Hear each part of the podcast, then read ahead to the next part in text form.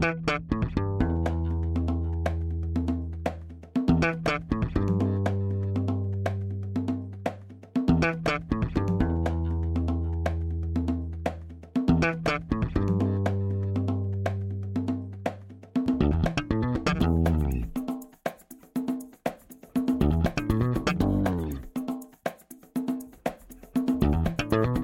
Este é o Tapa da Mão Invisível, podcast destinado àqueles que querem ouvir ideias que abalam sociedades e que não são ditas na mídia tradicional. Bem-vindo, Paulo Fux. Tudo certo, Júlio? Como estamos? Tudo bem? Como é que tá a nossa querida Porto Alegre? Fazia tempo que eu não te perguntava isso. Fazia tempo que eu não te perguntava isso. Veranico. Veranico, há cinco dias tá mais de 30 graus em Porto Alegre, tá salvando Porto Alegre do Covidão. Mas vamos perguntar hoje, Júlio, eu quero dizer, a gente tem um convidado que foi alguém que eu muito li na época que só havia mídia tradicional, né? Então eu lia muito Veja, né? Por isso que virei um direitista. Say what? não, tô brincando. Mas. É possível virar. É.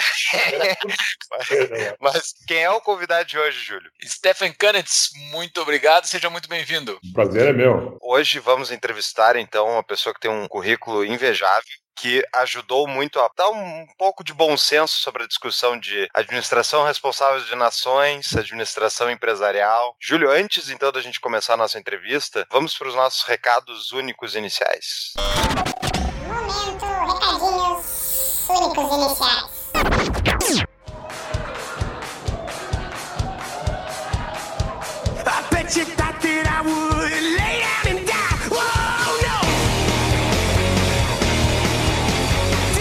thanks me. Então, Paulo, administração responsável das nações. Que tema complexo, cara.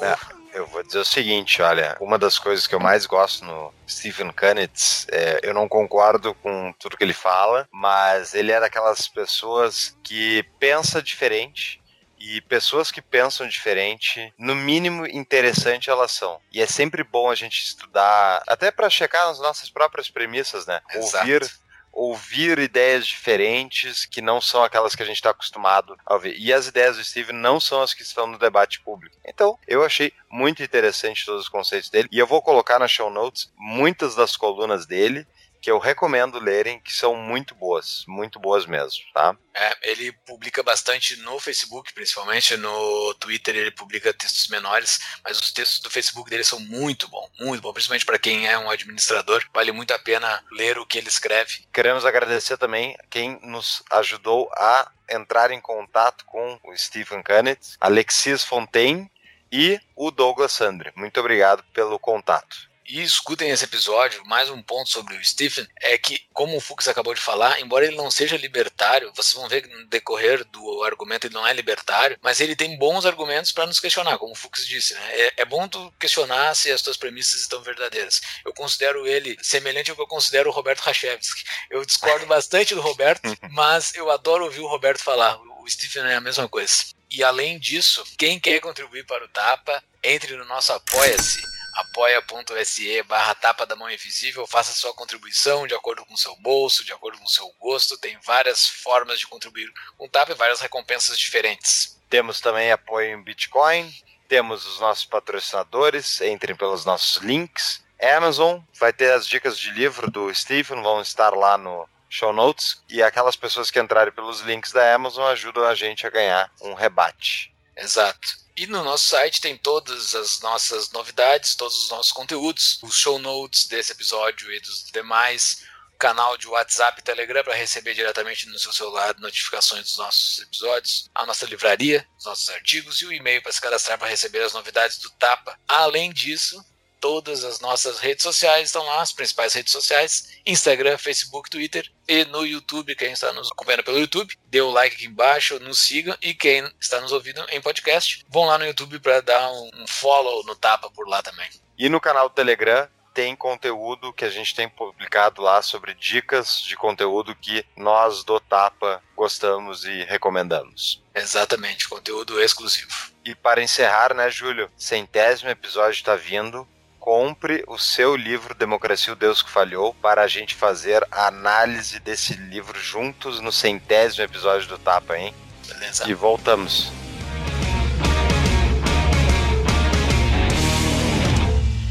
Primeiro, qual é o currículo do convidado, Júlio? Stephen Kunitz, Stephen Charles Kunitz, é nascido em 46 em São Paulo, é um consultor de empresas e conferencista brasileiro, mestre em administração de empresas da Harvard Business School e bacharel em contabilidade pela Universidade de São Paulo. É um currículo curto e que dá um carteiraço. A gente tem um cara que é de Harvard aqui. Acho que é a primeira vez, né, o Fux? Eu acho que é o primeiro. Eu acho que sim, de todos os currículos que nós lemos, acho que é o primeiro que tem, que tem formação em Harvard. Então, Stephen, antes de entrar na administração responsável das nações, tu como administrador, sempre, enfim, falou muito a respeito da administração e contra os economistas, que eu já falei mal muitas vezes aqui também, apesar de ser da classe. Qual é a importância da administração num contexto geral, assim? Bom, a, a palavra economista, a origem léxica é administrador de fazendas.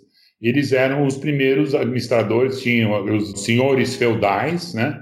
Mas de vez em quando era uma senhora feudal que não entendia nada de números e o administrador da fazenda era que cuidava, escrevia livros que nós conhecemos como economia. Né? Tanto que até recentemente se falava do Ministério da Fazenda. O que, que tem a ver? Dessa origem da palavra economista. Com o tempo, os administradores de fazenda foram, eu diria, ultrapassados, eles foram ultrapassados pelo administrador da era industrial, que passou da agricultura para a indústria, para o comércio, para os serviços, então o economista acabou perdendo o seu poder. Você vê muita coisa que você estudou em economia, na realidade é resquício do que aconteceu em 1700, que era a agricultura. Até hoje vocês usam a palavra mercado. Que mercado? Não, mercado é aquela coisinha que você tinha no centro da cidade uma vez por semana, na cidade medieval, né? Era um mercado, um livre mercado, e que os preços eram determinados pelo livre mercado. É por isso que os economistas erram tanto nas suas previsões, porque eles não sabem que hoje o administrador de indústria, comércio e serviços, quem faz os preços não é o mercado, e sim um contador de custos ele que tem uma difícil tarefa, não é fácil você determinar o preço de um produto quando você tem 500 produtos sendo produzidos pela sua empresa. Então ele faz, ele aponta os custos, ele vê quais os custos vêm, quais são os, os custos comuns a vários produtos, como é que você aporta o dinheiro, o salário do presidente da, da empresa. Então é, é bem complexo. E aí ele conversa com o departamento de marketing para dizer, olha, qual você acha que é a margem de lucro ideal para esse produto? Ah, é 5%, é 8%. Não é muito, né? Tem gente achando que é 100%. Não, não, não existe isso. Hoje as margens de lucro são muito pequenas e a decisão que o departamento de marketing vai nos dar, eu como contador de custo, é se eles vão querer ganhar pelo volume ou se eles querem ganhar pela vender alta qualidade, como o Rolls Royce, né? Vendia muito pouco, mas a margem de lucro era de 40% ou de uma motocicleta, onde a margem de lucro é de 2%, 2%, né? Mas a produção, obviamente, é em larga escala e a empresa continua ganhando dinheiro. Então, é mais ou menos isso a diferença do economista e do administrador. E uma das erros que o economista faz, ou o economista moderno, é não estudar administração de empresa. Eu fui colega de um dos grandes economistas de hoje, que é o Michael Porter. Mas os próprios economistas não o consideram um economista, porque ele fez administração. Foi meu colega, inclusive, infelizmente eu não sabia que ele ia ser o Michael Porter. eu acabei não angariando a amizade dele, mas eu já conversei com ele várias vezes, já entrevistei ele, então, inclusive. E o Michael Porter já deveria ter ganho o prêmio Banco Central da, da Suécia, né? E eles recusam. É bobagem. Quer dizer, para os jovens economistas que querem estudar economia, não vou dizer para não fazer, você ainda pode, Paulo, você ainda tem salvação, pode ficar tranquilo. Mas eu estudaria primeiro a administração, um pouquinho de administração, muito mais do que eles sabem. O Hayek, todo mundo adora o Hayek e o Mises, mas eles não entendem nada de administração. O Mises fala umas bobagens sobre administração. Não, é possível. Então isso, isso, isso nos prejudica, né? Isso nos prejudica. Ele acha que pode ter lucro, que todas as divisões de uma empresa tinham que ser, ter lucro e, e prejuízo. Não, não, é assim que funciona. Você tem que ter contador de custos. O próprio Keynes, por exemplo, no livro Teoria Geral da, da, da Teoria de Emprego, ele não fala de capital de giro das empresas.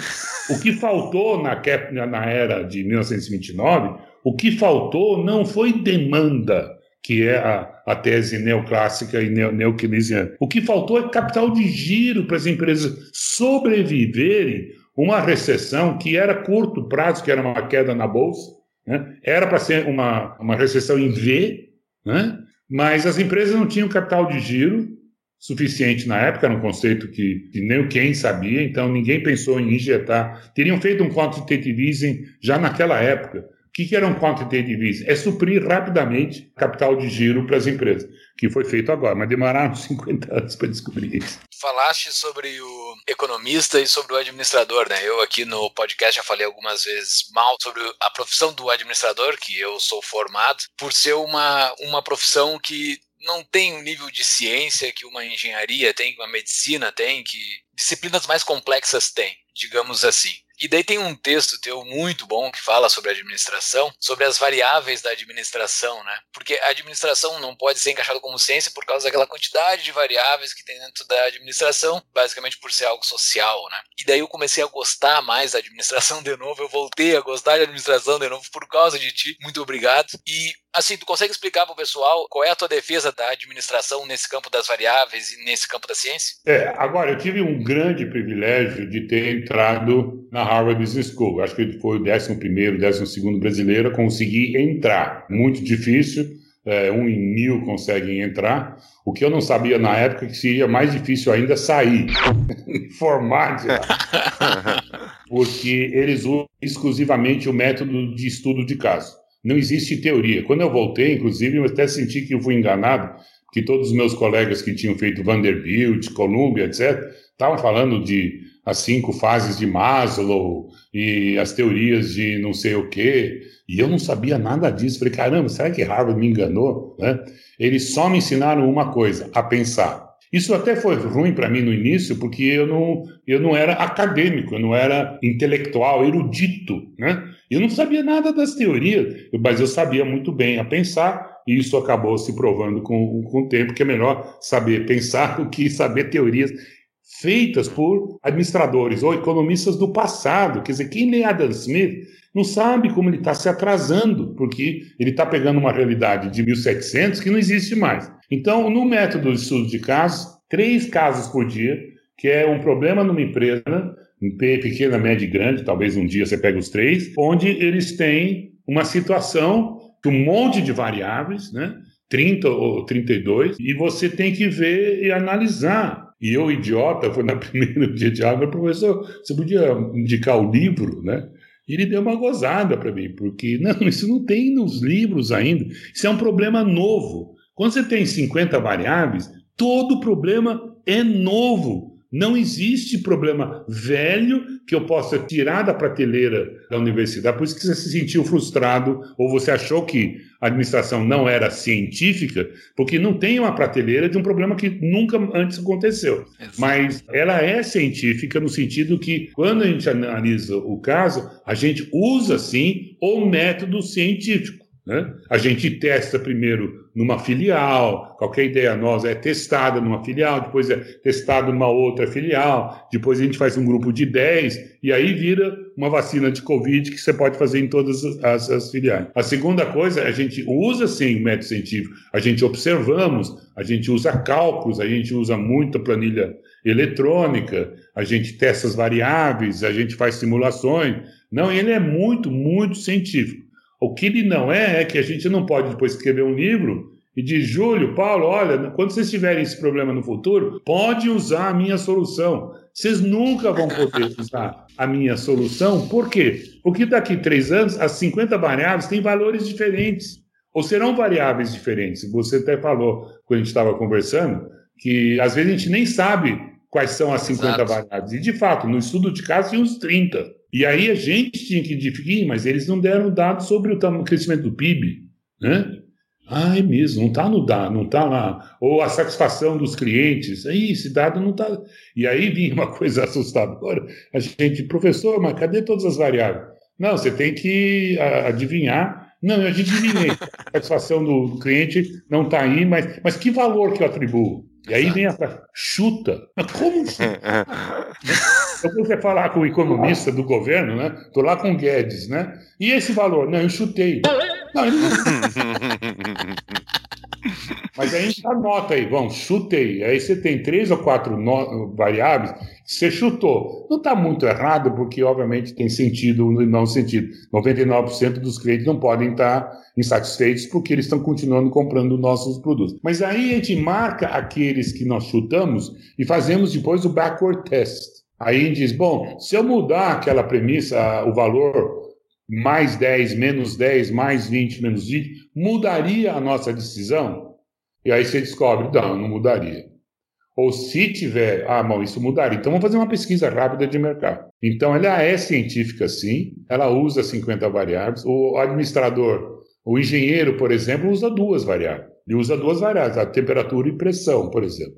O economista vive usando duas variáveis, oferta e procura, duas retas, e na intersecção está lá o preço de equilíbrio do mercado. Que obviamente está mudando todo dia. São 50 uhum. variáveis que você tem que saber, e não a cor do produto. Sapato 34. Entra na internet, vocês dois, ou, ou telespectador. Procure uh, em microeconomia a curva de demanda e, e oferta de sapato tamanho 34. Não Sim. tem. Não Os tem, não tem dando microeconomia.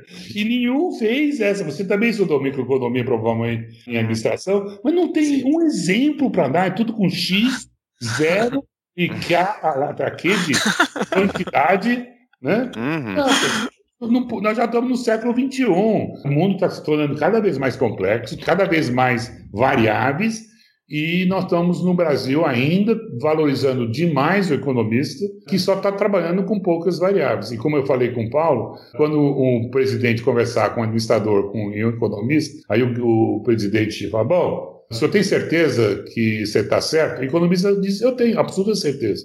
Que com duas variáveis você consegue ser muito agressivo e assertivo. Aí pergunta, Icano, você tem certeza? Eu falei, não. Estou 50 variáveis. Como é que eu posso ter certeza, presidente? E aí, como? Você está sugerindo algo que você não tem certeza? Falei, exatamente. Por isso que eu sugiro começar o plano real em Curitiba. Ou vamos fazer o plano cruzado em Goiás primeiro, e não fazer para o Brasil inteiro. Nós somos hoje instrumentos, nós somos seres humanos de uma experiência econômica sem o nosso consentimento. Na vacina, para você tem que pedir um consentimento de ser os primeiros vacinados. Mas no Brasil nós somos sempre um laboratório de experiências econômicas.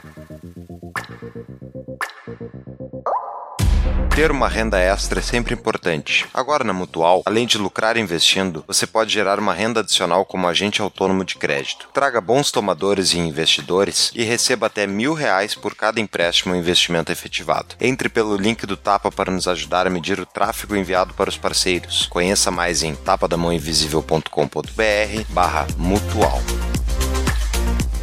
E exatamente sobre isso tem uma coluna sua que eu vou botar na show notes, que é o governo dos piores. até selecionei algumas frases aqui. Somos um governo dos piores porque não procuramos ativamente os melhores, até os perseguimos. Somos um país dos piores porque culturalmente não prestigiamos os melhores, os mais competentes, mais empreendentes. Implantamos lentamente o governo dos incompetentes, dos apadrinhados, dos amigos de confiança, dos parentes distantes, dos medíocres e dos espertos da quarta classe. E daí uma dessas colunas comentas uma aula que tu recebeu de um economista no Brasil ainda, que ele fala sobre como o livre mercado é o caos e que cabe então aos economistas atuarem como os agentes de tráfego desse grande caos e, portanto, sem eles não tem como prosperar. E esse economista era ninguém menos que o Delfim Neto, um personagem significativo da história horrível brasileira. E nessa coluna tu fala que de 1965 em diante a gente vive esse governo desses tecnocratas que se acreditam serem oniscientes. Como é que tu vê isso? Tu concorda com essa tua avaliação ainda? Bom, você fez duas perguntas, vou, vou, uhum. vou segmentar as duas perguntas para responder primeiro a primeira. Primeiro, dizer o que é a administração responsável das nações.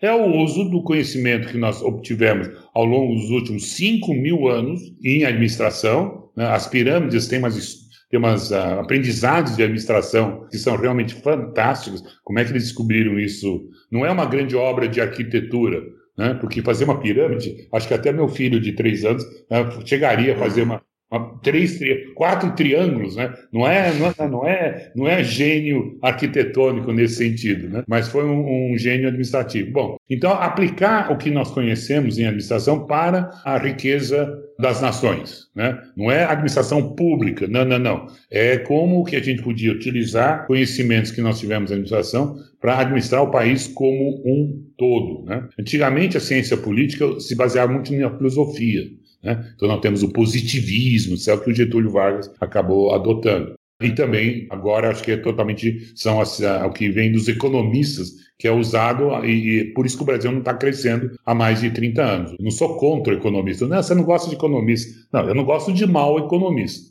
né? Agora, infelizmente, a economia está produzindo muito, um número muito grande de péssimos economistas. Michael Porter, eu adoro, eu leio tudo que ele tem a falar. Então, nesse caso, na sua primeira pergunta, por que nós sele- selecionamos os piores? Porque olha que impressionante, o governo brasileiro em nenhum país tem, com exceção da China, tem o Ministério de Recursos Humanos, que toda empresa tem um departamento de recursos humanos, departamento financeiro, auditoria, etc. Nós não temos o, de- o departamento de recursos humanos que faria o quê? Ele seria, então, aquele único a contratar as pessoas para os outros ministérios. Né? Então, hoje, todo ministério pode contratar quem ele entende, por isso que ela vira, vira uma baganha política. Não, tá bom, eu, eu aprovo a reforma previdenciária, mas você vai me dar o Ministério da Educação. Por quê? Porque aí eu posso botar 50 mil ah, dos meus amigos e correligionários ou do partido, e a prima e a tia, etc. Então, isso tem que acabar. E como é que se acaba? Criando um Ministério de Recursos Humanos. Claro que esse cara vai ser tão super poderoso, né? mas esse vai ser escolhido pelo presidente da República. O presidente da República diz: acabou essa brincadeira, sou eu vou, vou, vou escolher. E tem que ser escolhido por, obviamente, critérios interessantes, mas mais interessante: esse Ministério da Recursos Humanos vai pegar o Júlio Santos como estagiário e diz: Olha, Júlio, você vai começar a trabalhar no Ministério da Fazenda. Depois de um ano, olha, agora nós vamos te mandar para o Ministério do Planejamento. Olha, agora você vai trabalhar no Ministério da Infraestrutura. Não vamos fazer o rodízio, como a gente faz nas empresas, porque eu quero que o Júlio, daqui a um dia, daqui a uns 30 anos, seja a nível de presidência, de ter um candidato a ser o substituto, porque nós temos um problema de, de renovar os nossos presidentes a cada oito anos, que acontece nas empresas. Então, esse departamento de recursos humanos do governo né, chegaria para o Júlio, olha, sabe que está na hora de você ser prefeito de uma cidade. Nós vamos trabalhar para você seja como? Você vai para o executivo, né? Eu acho que está na hora, Júlio, você ser deputado federal e para o legislativo. Isso faz com que a comunicação governamental seja muito mais perfeita. Né? Porque você vai ter um problema no Ministério da, da Infraestrutura e diz: Não, mas eu conheço o Paulo, trabalhei com o Paulo no Ministério da, da Fazenda, mas ele está agora lá. Então vocês dois conversam, não tem que passar pelo ministro. Tudo hoje tem que passar pelo ministro. Né? Não, aí você dá um telefonada para o Paulo: Paulo, como é que é? O que vocês achariam dessa ideia? Patati patatá. Ou você estaria no, no, no legislativo, depois de quatro anos de deputado federal, nossa, sua visão vai ser diferente. Quem faz isso? Os chineses. A É. China faz isso há mais de 60 anos. Não, deixa eu fazer o advogado do diabo. O problema, não, ao meu ver, é que o, o Estado não depende de um, prestar um bom serviço para as pessoas aceitarem ou não aquele trabalho e, e assim valorizarem a pessoa que forneceu e criar um sistema virtuoso em cima. Não, eles, depen, Isso eles dependem em posição. É imposição da lei. E no caso chinês, por exemplo, mesmo com eles têm sim um sistema bem meritocrático interno no Partido Comunista Chinês, só que é o mesmo Partido Comunista que nos entregou o vírus chinês, com uma péssima gestão. Mas olha o que acontece no, na China que não acontece no Brasil. Eles fazem esse rodízio, eles têm nesse momento 250 pessoas com mais ou menos 65 anos que fizeram toda essa carreira. Porque primeiro você identifica os espertos também, né? Toda empresa descobre logo no primeiro ano, olha, o Júlio é um fast tracker, vamos já selecionar. Ele pode ser presidente da empresa daqui 30 anos. Então eu faço esse grupo circular, eles começaram com 33 mil pessoas, hoje a China tem 250 pessoas treinadas que passaram, foram para o setor privado, olha Júlio, está na hora de você trabalhar no setor privado uns 10 anos, olha, nós já arrumamos um, um emprego você na Johnson Johnson, etc. Depois você volta, faz parte. Bom, a China tem 250 candidatos possíveis para a presidência da República. Todos de primeira linha. Qualquer um que for escolhido vai ser excelente. Olha que se como mudaria a democracia brasileira se nós tivéssemos oito candidatos à presidência da República, todos passados por esse departamento de, de recursos humanos do governo, todos tão eficientes, competentes para administrar esse país. Qualquer um que a gente escolhesse estaria bem. Nós estamos escolhendo entre os melhores. E nós estamos hoje fazendo o quê? Sempre escolhendo o melhor do pior. Entendeu? Mas aí Eu- a democracia se foi, né? Não, não tem como botar esse sistema dentro do processo democrático. Porque aparece um carismático que corre por fora e vai passar por cima de tudo. Aí vem uma parte polêmica. Nas empresas, nós não temos democracia do jeito que você está pensando. Exato, Quem exato. escolhe o presidente de uma empresa, a Johnson Johnson ou a Volkswagen, não são os acionistas, como seria numa democracia. Não! Os acionistas escolhem, sim, um conselho de administração. Outro conceito de administração responsável das nações que nós não temos.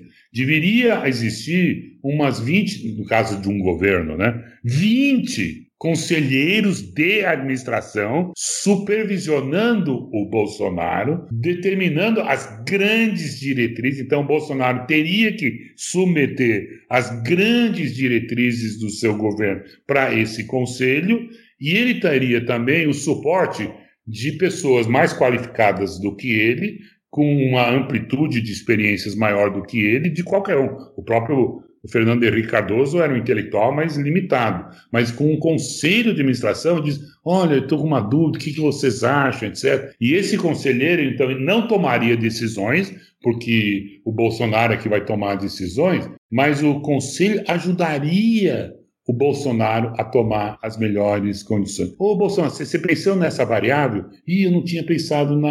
Olha, por que você não fala com Paulo Costa?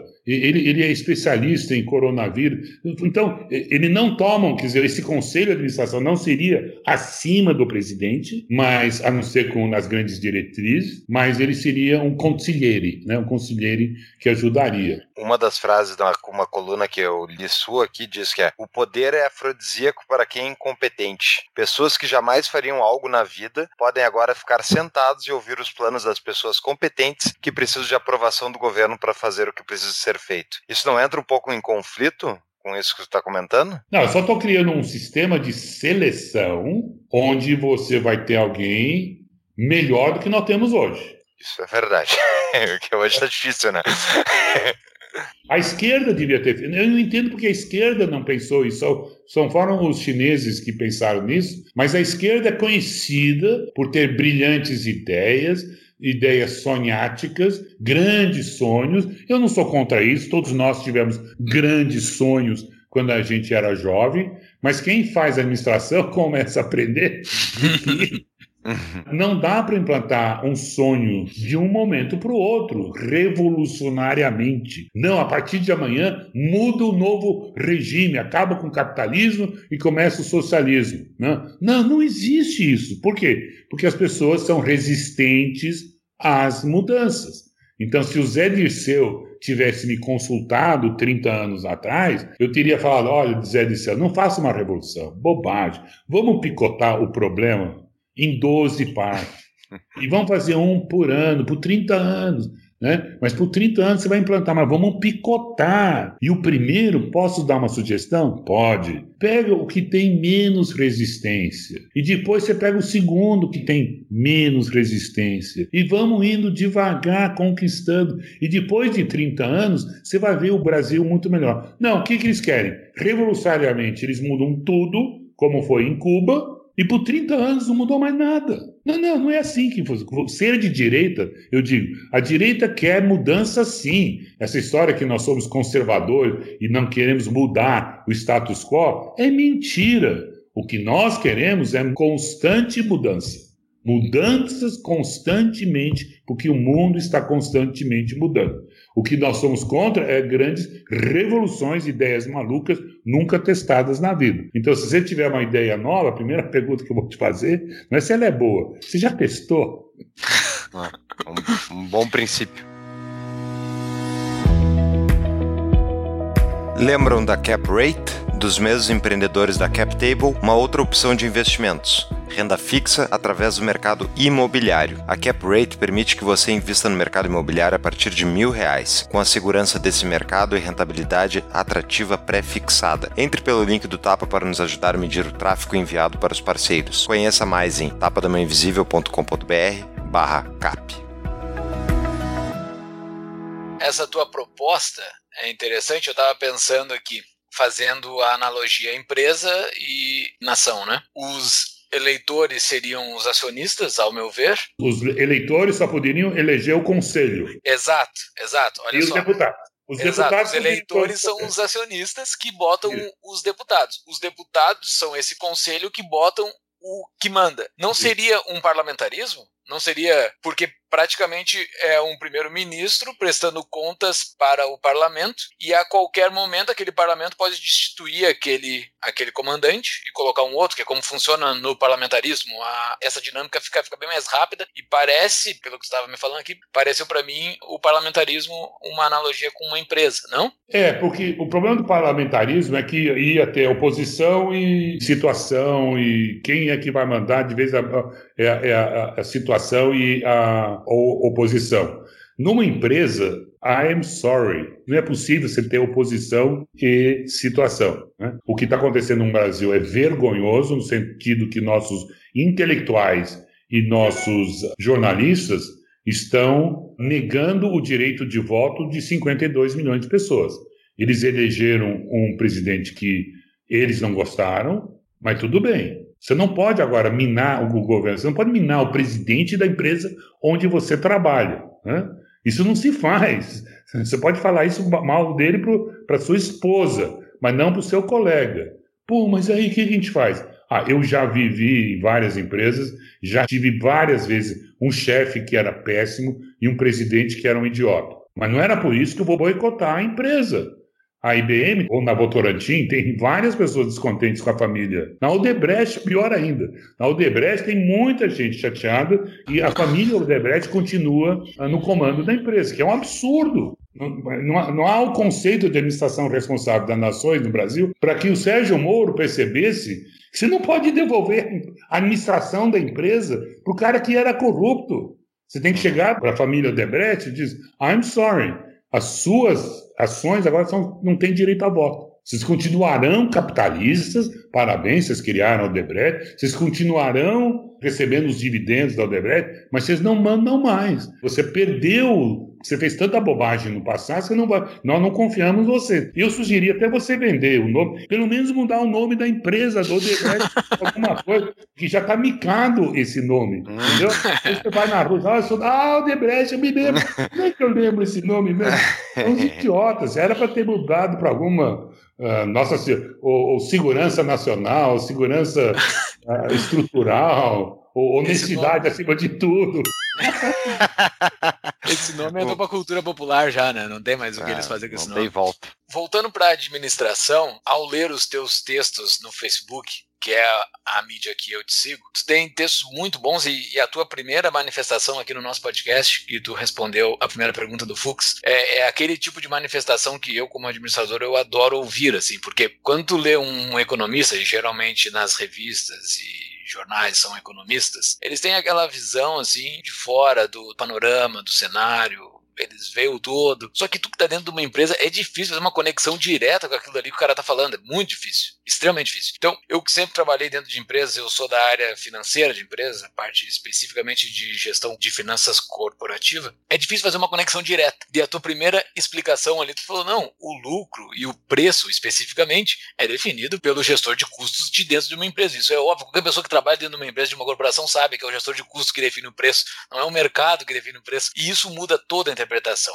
Isso muda completamente o que a gente vê. E daí tá, e daí um outro, um outro termo que tu falaste também no decorrer da tua explicação foi o capital de giro. Eu, como gestor de finanças corporativas, basicamente a minha gestão é fazer gestão de capital de giro. Basicamente é isso. O que eu faço há, não sei, há mais de 10 anos é fazer gestão de capital de giro de empresas. E daí, geralmente, quando uma vez, só fazendo um parênteses, eu encontrei um cara, o cara me perguntou o que que tu faz? Ah, eu sou gestor financeiro. Ele, ah, Eu já assisti Lobo de Wall Street, eu sei como é que é.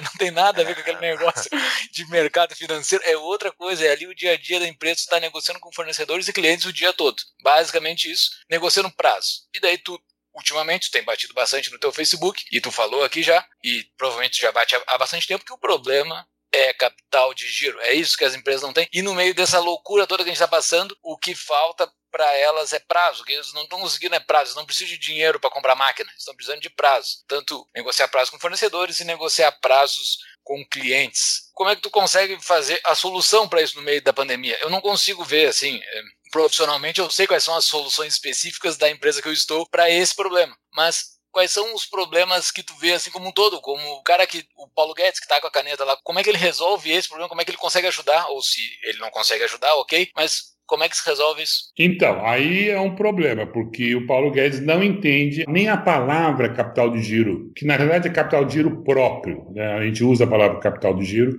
mas o termo total é, é capital de giro próprio. É o total de ativos que uma empresa, dinheiro, né? Que a, empresa precisa ter para matéria-prima, produzir os produtos ao longo do seu processo de produção, comprar a embalagem. Então, a meu, meu diagnóstico da economia brasileira, que é mais ou menos de 45 anos, a primeira edição que eu fiz de Melhores e Maiores, que eu criei a edição de Melhores e Maiores, é a pesquisa mais acho que científica e completa das 500 maiores empresas do Brasil. Eu tenho o melhor banco de dados, eu possuo esse banco de dados até hoje. São 45 anos de evolução das 500 maiores empresas. E na primeira edição, de 1974, isso aqui já é o que? 50 anos, eu detectei que as 500 maiores empresas brasileiras não tinham capital de giro suficiente para operar os seus negócios. Um terço não tinha zero, zero de capital de giro. Por que, que capital de giro próprio, é a palavra certa, é importante? Porque os bancos vão te financiar o crédito para os seus clientes. Então você vende com 30, 60 dias para a Volkswagen, você é metal leve, a Volkswagen não te compra à vista, porque ele quer ver se as bronzinas estão bem feitas, ele vai fazer o controle de qualidade, ele vai contar, diz, olha, você não entregou duas mil, só foi em 1998, vou te pagar menos. Mas então ele tem esses 30 dias para resolver todas as questões. Então, esse, esse financiamento os bancos conseguem cobrir é o desconto de duplicatas, que o Bradesco se tornou famoso por isso. Mas tem uma parte do capital de giro próprio, por isso que se chama próprio, que você mesmo tem que ter para comprar matéria-prima, para fazer as bronzinas, o processo de produção, que demora 25 dias, a embalagem que você vai usar para entregar para a Volkswagen, isso é mais ou menos metade do valor do ativo circulante que você tem que ter. E durante a crise da Dilma, ou desastre da Dilma, as empresas começaram, como forma de sobrevivência, a usar esse capital de giro próprio. Né? Primeiro, é verdade que as empresas não fazem uma reserva, você sabe isso melhor do que eu, você já sofre com isso. Nós já devíamos ter uma reserva financeira para os anos de vacas magras, como oito anos de governo Dilma. Né? Só que aí é oito, nós tínhamos para sete, oito, aí veio o Covid, né, para piorar. Então, a empresa ele não tem capital de giro próprio, ele não consegue comprar estoque. Nós temos uma capacidade ociosa agora de talvez 50%, né? E eu vejo economistas falando, não, que o Brasil precisa de investimento. Não, a gente não precisa de investimento, nós estamos com capacidade ociosa. O Delfim está falando isso o tempo todo. Não, nós precisamos gastar em investimento. Não, nesse momento você precisa gastar em capital de giro próprio, que ele não sabe. Aliás, ele sabe. Até eu conversei com ele outro dia, ele sabia e parece que ele foi um bom, um bom ministro nesse sentido. Mas hoje ninguém sabe. Então, o, as empresas não vão crescer, porque os pedidos vão. A Volkswagen vai voltar a fazer o pedido da Metalab de 8 milhões por mês. Não é bem a Metalab, porque eu acho que é multinacional, uhum. mas é uma XPTO, né? E ela vai dizer: desculpe, eu, eu adorei. Eu fiquei muito triste quando você parou de comprar esses 8 milhões. Eu ative, perdi metade do faturamento, né? Você deixou de comprar 8 milhões por mês. Perdi metade do meu faturamento. Mas olha que interessante. Eu estava com 8 milhões em caixa. A Volkswagen pagou, você está com 8 milhões de caixa, mas com metade do seu volume de venda. Mas com esses 8 milhões você faz o quê? Manda embora o pago FGTS de monte de funcionário e vai usando esses 8 milhões, que vira 6, 5, 4, e no sétimo ano está 500 mil reais. Porque você usou seu capital de giro próprio, que tem que ser próprio. Aí a Volkswagen volta e diz: Olha, eu vou te comprar 8 milhões. O que, que você diz? Não posso te vender. Como você sempre vê? É porque eu usei meu capital de giro próprio, por causa da, da pandemia, inclusive, e eu não posso nem comprar matéria-prima para começar a fazer o produto. Eu estive isso com, com o presidente Temer, Michel Temer me procurou, eu fui conversar com ele. Um dos, o segundo ponto foi interessante. O que, que eu não sei quanto tempo ele vai me dar. Vamos ver se eu tenho meia hora e vou falar de duas coisas. Uma delas teria sido então capital de giro, consegui falar sobre isso. E aí ele foi, vamos, o que, que eu posso fazer? Ó, oh, presidente, a primeira coisa que você pode fazer é postergar o prazo de pagamento de impostos, IPI e ICM. Aí se você der 90 dias de prazo, 100, nossa, você, você já está injetando capital de giro na veia das empresas. E eu uso a palavra na veia porque com pouco... O que eu estou falando de, é de 8 bilhões, ou, é 8 trilhões, não é muito dinheiro assim, é o que falta às empresas. Mas com 2 trilhões, a gente já injeta capital de giro nas empresas de uma forma com postergação de, de impostos. Era 120 dias no Brasil, inclusive, o IPI já chegava, já chegava a 180 dias. Então, você vai, obviamente, não dá para postergar imposto rapidamente para todo mundo, mas você começa com o Nordeste, depois você vai para o Centro-Sul, você faz a cada ano, e você começa só com 15 dias de, de aumento de prazo, no ano seguinte a gente aumenta mais 15, dá para administrar toda essa dilação de prazo de pagamento de impostos, injetando capital de giro na. O Alexis apresentou essa, essa minha proposta na comissão da Previdência, você pode até pegar isso no YouTube, onde ele fala para o Guedes: olha, você tem que aumentar o capital de giro próprio, etc. Isso que está faltando. E o Guedes mostra na resposta que ele não sabe o que é capital de giro próprio. Porque ele diz: não, Alex, você está errado, os bancos vão financiar. Olha o erro dele, ele nem sabe a palavra que significa próprio. Sim. Que é próprio, obviamente que os bancos não podem financiar o que é deveria próprio. ser próprio. Eu falei, não acredito, o Guedes não sabe o que é capital de giro próprio. E segundo, se é capital, não pode ser um empréstimo. Quer dizer, tinha duas dicas na, na, na palavra. Você nem precisa ser um administrador, você só tem que entender bom português. então, o Paulo Guedes não tem a menor noção desse problema que o Brasil precisa rapidamente incentivar os empresários. Olha, você ia viajar com a família até Disney, olha, eu estou vendo aqui seu capital de giro próprio não é suficiente para fazer seu negócio. Vou alertar você. E os contadores do Brasil não fazem isso. E nunca um contador vai telefonar para o seu cliente: olha, eu fiz uma análise da sua empresa, eu estou vendo que seu capital de giro próprio não está adequado para uma próxima pandemia desse tipo. Não existe, eles são só darfistas, né? Você sabe isso melhor do que eu. Qual é o capital de giro próprio que tu acredita ser necessário para uma empresa? Muda de empresa por empresa, né? Cada setor tem a, a sua hum. estrutura e eu tenho esses dados, né? Eu estou disposto a entregar para o Paulo Guedes. Olha, começa com o setor de metalurgia. Né? Uhum. Começa com o setor de mineração, que é os grandes fornecedores de matéria-prima. Né? Com, com, o Temer, eu fiz uma sacanagem. Eu falei: ó, liga para o seu ministro da Indústria e Comércio e ele vai te dar esses dados. Né? Eu não uhum. queria dizer que eu podia dar, eu queria, uhum. queria mostrar que isso nem é calculado. Isso uhum. não Exato. é calculado. Pelo banco... Não existe um indicador geral, né? um indicador não, geral do Banco Central monitorando o capital de giro. A ata da, da, do Banco Central, da ata da, do Copom, né? onde tem os 12 notáveis né? que colocam todas as variáveis. Lá tem 70 variáveis. Você vê, ah, antes de decidir se sobe juro, cai juro, eles citam as 70 variáveis e aí cada um escolhe a taxa de juro que eles querem.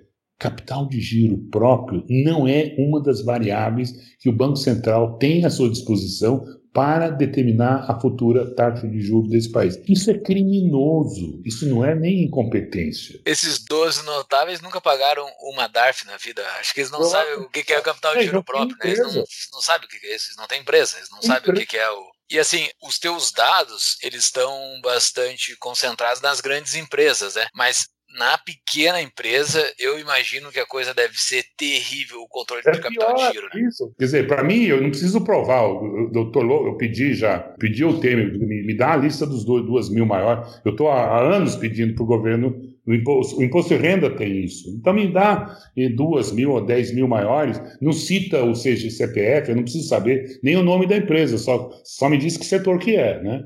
Então, o resto eu me viro. E eu não consigo isso, que é uma pena, porque você tem toda a razão. Mas a, eu acho que eu estou tranquilo, porque se as 500 maiores estão em má situação.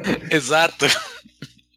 Mas então nessa crise agora, eles fizeram uma postergação de pagamentos de impostos, né? Eles adiaram impostos federais, mas eles ainda assim não, imagino, os estaduais não foram adiados. Então Mas é eles pega. não adiaram, eles não adiaram, eles não dilataram prazo. Eles só atiraram pra frente um problema de três meses. Agora as pessoas estão com duas DARF pra pagar. A DARF do mês e a DARF de três meses atrás. Então, eles só Uhum. empurraram três meses pra frente o problema. Eles não deram capital de giro que nem o Stephen tá falando, entendeu? Sim, mas eles financiaram a, o emprego, que é uma das razões pela qual o capital é necessário o capital de giro. Eles, o governo entrou com um financiamento da folha, né? Para aquele funcionário que ficasse. Só que quase ninguém conseguiu tomar esse, esse empréstimo, aí, porque eles botaram tanta regra nesse empréstimo, que eu acho que eu acho que foi uns 20% só que conseguiram captar esse empréstimo, porque é muito difícil pegar. Tu tem que estar com a folha de pagamento integrada dentro de um banco, quase nenhuma pequena empresa tem, e só pequena empresa poderia tomar. Cara, é assim, é de uma burrice gigantesca essa linha de financiamento que eles fizeram. E, Júlio, você pegou num ponto que está por trás do que você falou. Os bancos não sabem emprestar nesse país. Nunca estudaram análise de crédito, eles não sabem dar crédito a rigor, no, no sentido lato da, da palavra. O que eles dão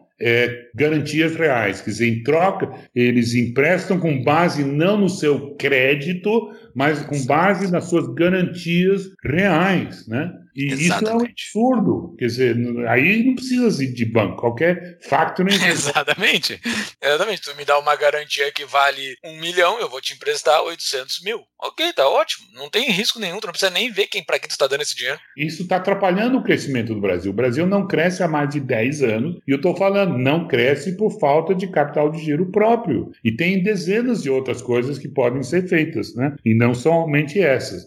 E aí diz todo mundo, não, mas o governo não vai poder postergar impostos, eles estão quebrados, etc. Os americanos fizeram isso com quantitative easing, né? Mas, de novo, se o governo fizesse uma coisa, que é, de novo, a administração responsável das nações, o que, que a gente diz? Governos, parem de fazer o que vocês estão fazendo, usem mais o conhecimento da administração. Porque hoje, inclusive, por que, que essa área cresceu tanto nesses últimos 30 anos? Hoje nós temos 50 empresas que são maiores do que 50 países. Se você fizer o ranking de as maiores empresas com os maiores países, mistura tudo, 50 dessas 100 maiores são empresas.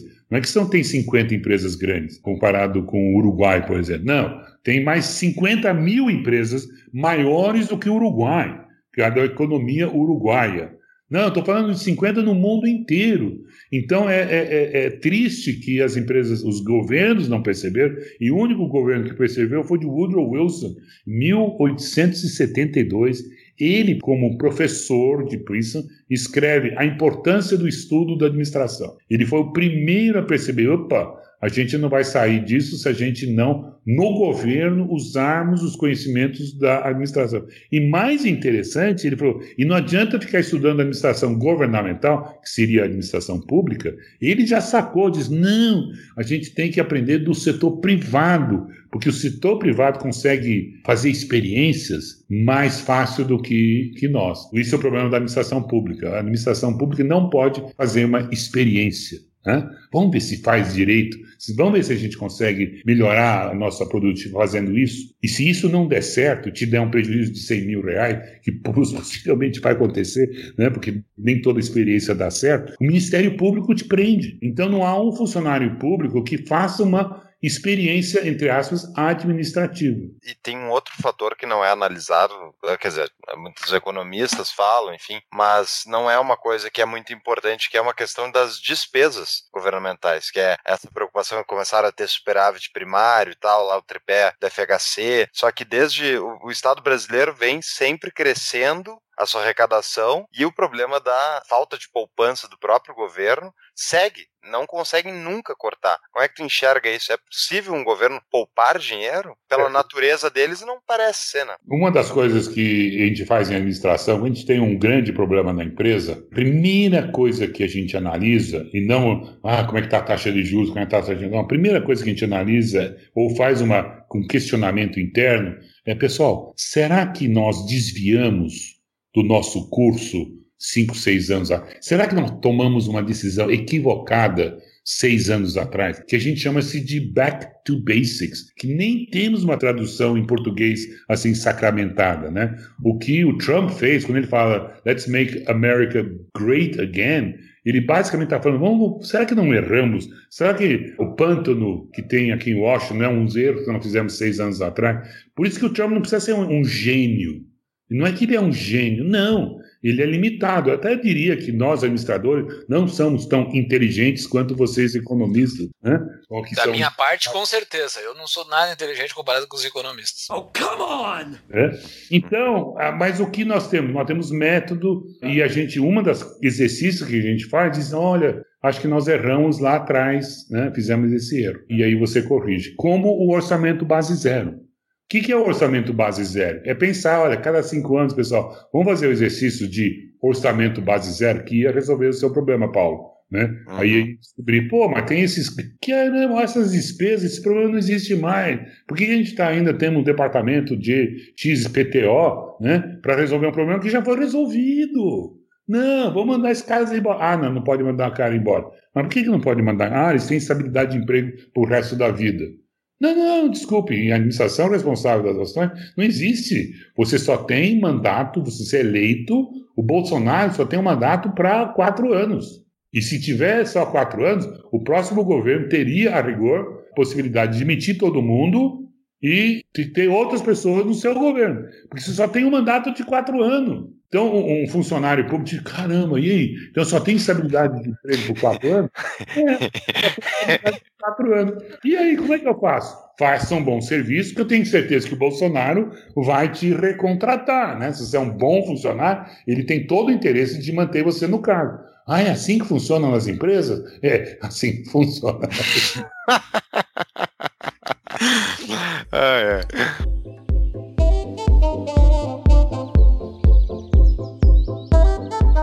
O problema do capital de giro das empresas, e daí tu falaste aí sobre o governo prolongar o recebimento de tributos, no caso é o governo dar crédito via clientes deles, no caso, botar no mesmo patamar aqui, a receita dele ele vai dilatar, vai ficar mais na conta cliente. Da onde que vem esse dinheiro? Tu deu o exemplo que os Estados Unidos fez o quantitative easing que conseguiu fazer via isso. Mas Ah, o por Brasil tem poder para fazer algo? Tu consegue, consegue tirar da onde outro, isso? não, né? Dizer, Sim, sim, eu sei, eu sei. Eu sei Eu, que se não. tivesse assistido o Delfim Neto 40 anos atrás, quando eu apontei o fato que as empresas, 500 maiores empresas, não tinham de capital de giro, eu daria, chamava os 500 maiores e falava, "Pô, pessoal, vocês estão entendendo. Vocês estão explorando o capital de giro da pequena e média empresa. É isso que está acontecendo. Por isso que eles não têm capital de giro próprio, porque eles estão sugando dos seus fornecedores o capital de giro próprio que eles deveriam ter. Então a Ambev exige do seu fornecedor 180 dias de prazo. E ele dá para o restaurante 30. Então o governo, há muito tempo, os ministros da Fazenda, há muito tempo, deveriam ter chamado esses grandes empresários e falar: olha, vocês não estão entendendo, é o contrário. É a grande empresa que tem que estar financiando capital de giro para pequena e média e seus fornecedores. Porque vocês, vocês têm competitividade bancária. Vocês podem chegar. Aliás, vocês nem precisam de banco. Vocês podem soltar um commercial paper a meio por cento acima do CDI e financiar o seu fornecedor, que está pagando o CDI mais 18 para o banco. Eu não estou entendendo, até hoje eu não entendo por que, que as grandes empresas já não fazem isso e aí depois pedir para rachar a diferença na taxa de juros. Né? Então é uma vergonha. Então, uma das coisas que você pode fazer isso. Segundo, começar em licitações públicas, etc., dizer, olha, empresa que não tem X% de capital de giro, né, que seria 30% do ativo fixo, poderia ser um, um, uma regra de bolsa, 40% ou 50% que é o que eu tenho no meu banco de dados. Né? Você pode exigir isso, você pode ter programas de televisão onde você entrevista, em vez de mais um economista, você entrevistaria um administrador financeiro como Júlio Santos, né, que estaria falando, batendo na tecla, ó, não temos capital de giro, não temos. A gente só fica falando, não, não tem independência do Banco Central, não tem independência do Banco Central. Para, isso não é um tema. Então, gente, com uma falta de capital de giro, que o Brasil não vai crescer. Ponto final. Não vai crescer. Porque as empresas não têm como comprar os estoques de matéria-prima. Então havia os keynesianos, não, nós precisamos de demanda, demanda, vamos dar dinheiro para os funcionários, vamos dar uma bolsa produção, bolsa família. Não adianta, porque aí ele vai na loja e não tem como comprar, porque não houve o capital de giro necessário para comprar estoques, etc, etc. Claro que eu estou exagerando um pouquinho, o mundo verdadeiro é um pouquinho mais cinza, mas eu tenho que exagerar para mostrar o ponto que eu estou querendo passar. Claro que várias empresas têm capital de giro, 70% tem capital de giro, então a coisa não é tão séria quanto eu estou falando. Mas é um absurdo que as 500 maiores não tenham.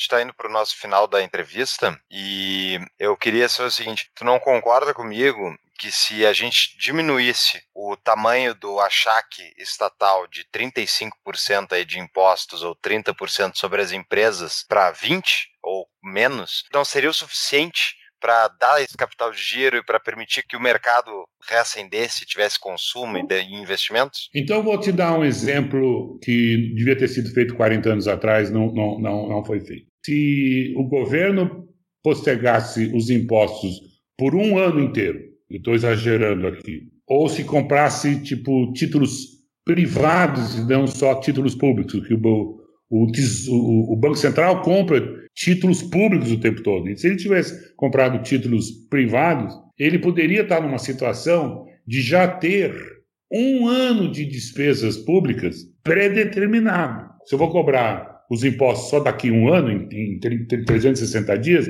eu, no primeiro dia do ano, eu já saberia o montante de receitas que eu vou ter. Então, não ia ter esse problema de contingenciamento, que você faz um pouquinho, eu só te dou 80%, depois eu vou te dar 20%, se realmente as, os impostos crescerem, que não aconteceu no Covid. Então, o que acontece? Nós estamos numa recessão e o governo está com zero de arrecadação governamental. Se ele tivesse postergado, ele estaria recebendo e todo, toda empresa teria aquele dinheiro já acumulado. Ele teria títulos do governo do, da, privado. Então ele não estaria sufocado do jeito que ele está. E quando você está sufocado, como o governo está agora, porque ele não fez reservas, ele não postergou impostos, e o Brasil estaria muito, podia ter tal o dobro do tamanho de hoje. Tem esse outro detalhe. Bom, o que, que acontece? Ele quer aumentar o imposto agora.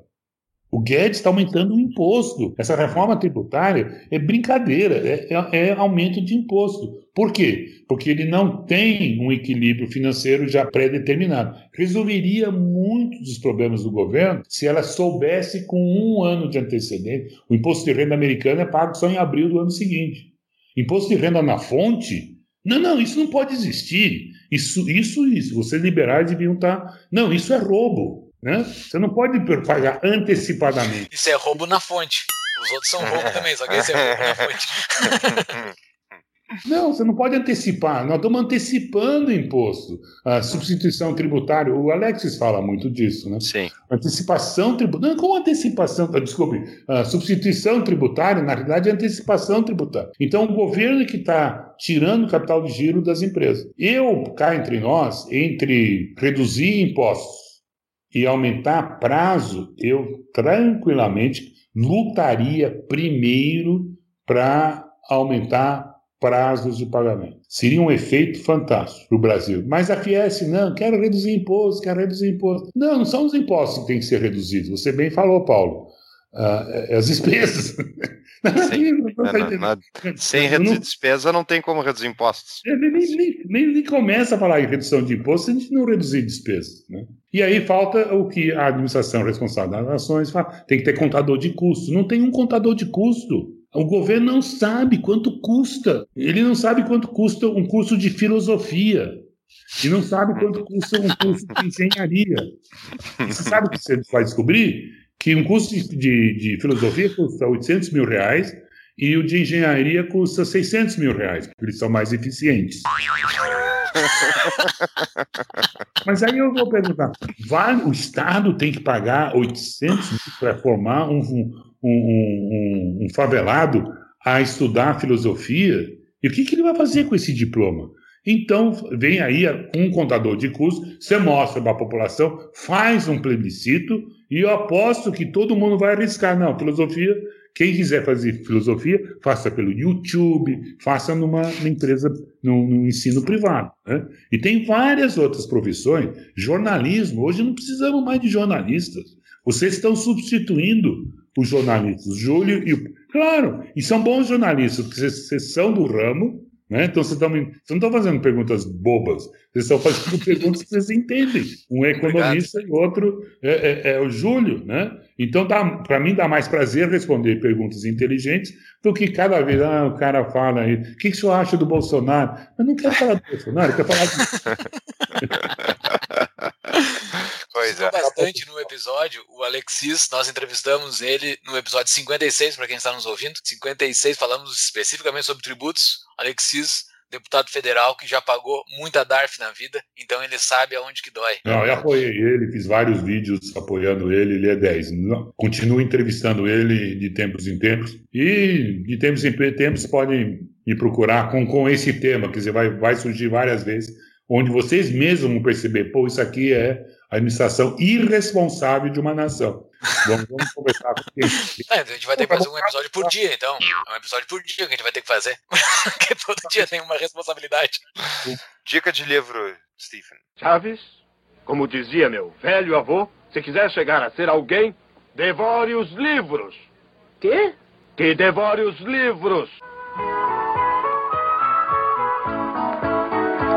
Ah! O livro que mais me influenciou e eu tive a sorte de ler é um livro do Axelrod, estou esquecendo o primeiro nome dele, que é A Evolução da Cooperação. E ele tem um outro livro também chamado A Complexidade da Cooperação, Evolution of Cooperation. E eu acho que os dois estão traduzidos em português. É um livro maravilhoso mudará a cabeça de vocês todos e vai explicar uma coisa muito interessante, que as soluções para os grandes problemas sempre têm que ser simples. Pequenas regras simples geram comportamentos complexos. É a frase da ciência da complexidade, inclusive.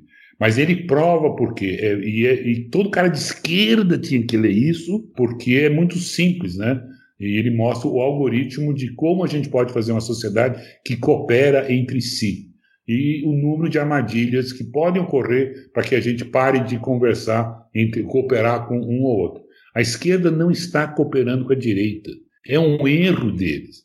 E a esquerda se recusa a aprender coisas da direita, que seria a administração de empresas. E eu sou da linha administração socialmente responsável. Eu sou visto pela direita como centro-esquerda, né? porque eu estou falando de administração socialmente responsável, dos stakeholders, que é uma frase que nós inventamos, da filantropia empresarial, da responsabilidade social das empresas. E a esquerda me vê como centro-direita. Uhum. Para com isso, vocês estão.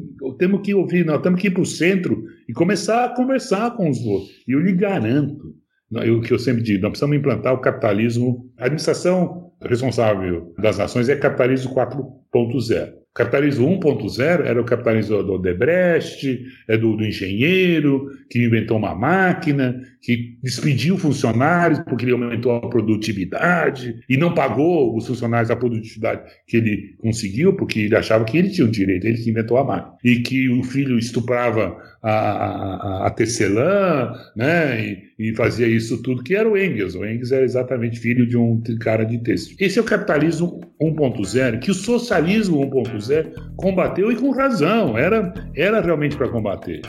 Mas aí o socialismo parou no tempo, continua o socialismo 1.0. Se o socialismo adotar o socialismo 4.0, ela vai, vai perceber que é muito próximo. A nossa distância é muito pequena. Né? Ah, mas vocês estão cobrando 5% de margem de lucro. Tá bom, 4,5%, aí vocês querem? Pô, vou fazer. Vale a pena uma revolução? Tá bom, a gente vai reduzir. Com o tempo nós vamos reduzir para 4,5%. Eu sei disso. Daqui a pouco vai ser 3%, daqui a pouco você vai produzir isso mais. Exato. Verdade. Muito obrigado pelo teu tempo, pela palestra e até a próxima. Excelente. Tchau. Obrigado, Valeu. até mais. Um abraço, tchau.